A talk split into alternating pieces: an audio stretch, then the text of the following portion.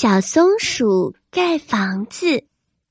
小月姐姐今天就给你讲这个故事。森林里突然下起了大雨，刮起了大风，很多小动物的家都差点儿就被吹倒了。小松鼠的家被破坏的最严重啦。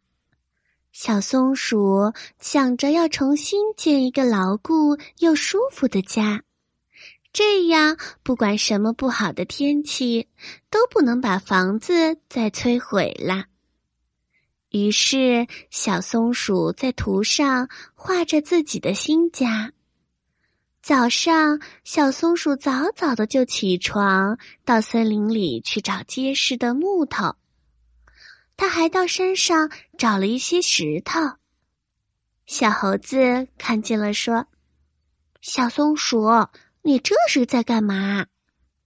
小松鼠说：“我准备盖一个牢固点的新房子。”小猴说：“嗯，你可真勤劳，盖房子可要花很多很多的时间和精力。还好我的房子只是被弄破了一个小洞，不然可要麻烦死了。”小松鼠不理小猴子，继续准备着它的房子材料。过了几天，小松鼠终于把自己的新家给盖好了。新房子看起来是那么的结实，它感觉再大的风和雨都不能把它给摧毁。小猴子又说：“你这房子白盖了。”我们这里不会再有大风大雨了。天气预报说，接下来的几年都是晴朗的。小松鼠同样没有理会小猴子的话，它住进了新房子。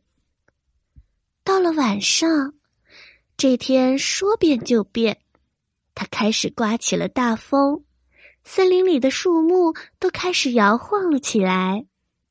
小猴子的家感觉到房子都要塌了一样，他害怕的跑了出去找小松鼠。小松鼠住在自己的新房子，根本不知道外面的天气有多么的可怕。小松鼠见慌张的小猴子：“小猴子，你怎么跑到我家里了？”小猴子。对小松鼠说：“我的房子摇摇欲坠，感觉好像要破掉了。今晚我能在你这里睡吗？明天我也要盖一个结实牢固的房子。”就这样，小猴子第二天天还没有亮，就出去准备盖房子的材料。